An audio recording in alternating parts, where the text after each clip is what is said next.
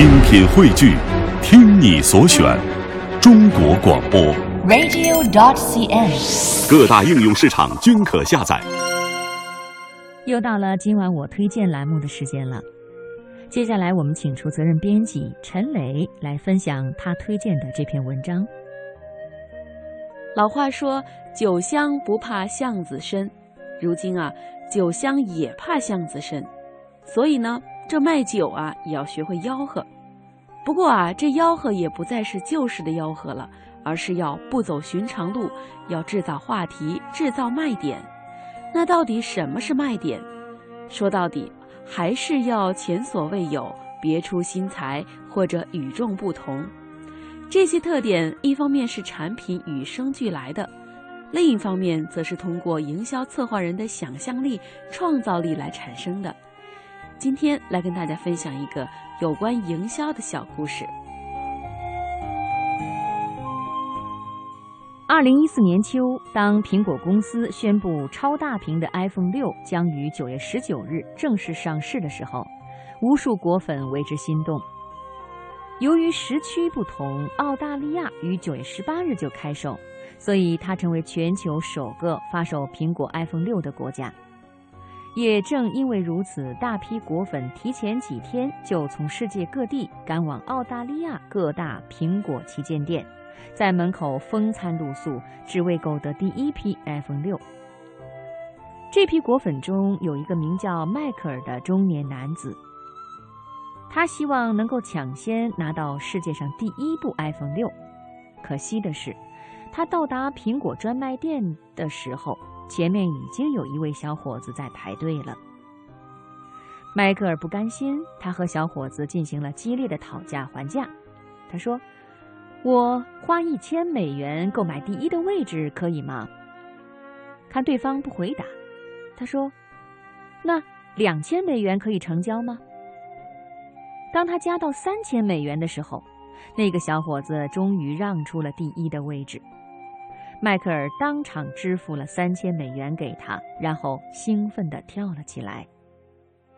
围观的人见了纷纷摇头，他们觉得迈克尔的行为太不可思议了。二零一四年九月十八日早上八点，布里斯班苹果旗舰店的大门终于打开了。迈克尔如愿以偿地拿到了全球第一部 iPhone 六。迈克尔走出店门的时候，门口不少记者把摄像机对准了他，他们都想知道第一个拿到 iPhone 六的顾客此时有什么感受。迈克尔一言不发。他拿出盒子里的新手机，开机，然后自拍了一张照片。接下来，他从行李包中掏出一瓶啤酒以及一个大啤酒杯。他将啤酒倒进酒杯之后，竟把 iPhone 六扔了进去。哦天哪！他拿到了世界上第一部 iPhone 六，却把它丢进了啤酒里。围观的人大惊失色。很快，迈克尔的手机就自动关机黑屏了。迈克尔却一点儿也不着急，他端起泡有 iPhone 六的啤酒喝了一大口，然后慢慢悠悠地从行李包中拿出一包用密封袋子装满的液体。他从啤酒杯中捞起 iPhone 六，然后又将它放进那包液体中浸泡了几分钟。在这个过程中，围观的人不断高喊：“他疯了，他疯了！iPhone 六快要没命了！”这样的话。迈克尔取出 iPhone 六之后，终于开口了。他说：“现在我将手机放置在空气中晾二十四小时，明天此时我将再次开启手机，让我的自拍照重新呈现。”迈克尔的这句话吸引了众多记者追随，大家都想看看眼前的这个果粉到底是不是在说大话。第二天早上八点刚过，他就兑现诺言，尝试开机。一秒钟，两秒钟，三秒钟，没过一会儿，这部 iPhone 六竟然神奇的启动了。记者们纷纷向迈克尔询问是怎么做到的。迈克尔这才表明了自己的身份。大家好，我除了是一名忠实的果粉之外，还是英格兰切姆斯福德市一家手机修护公司的职员。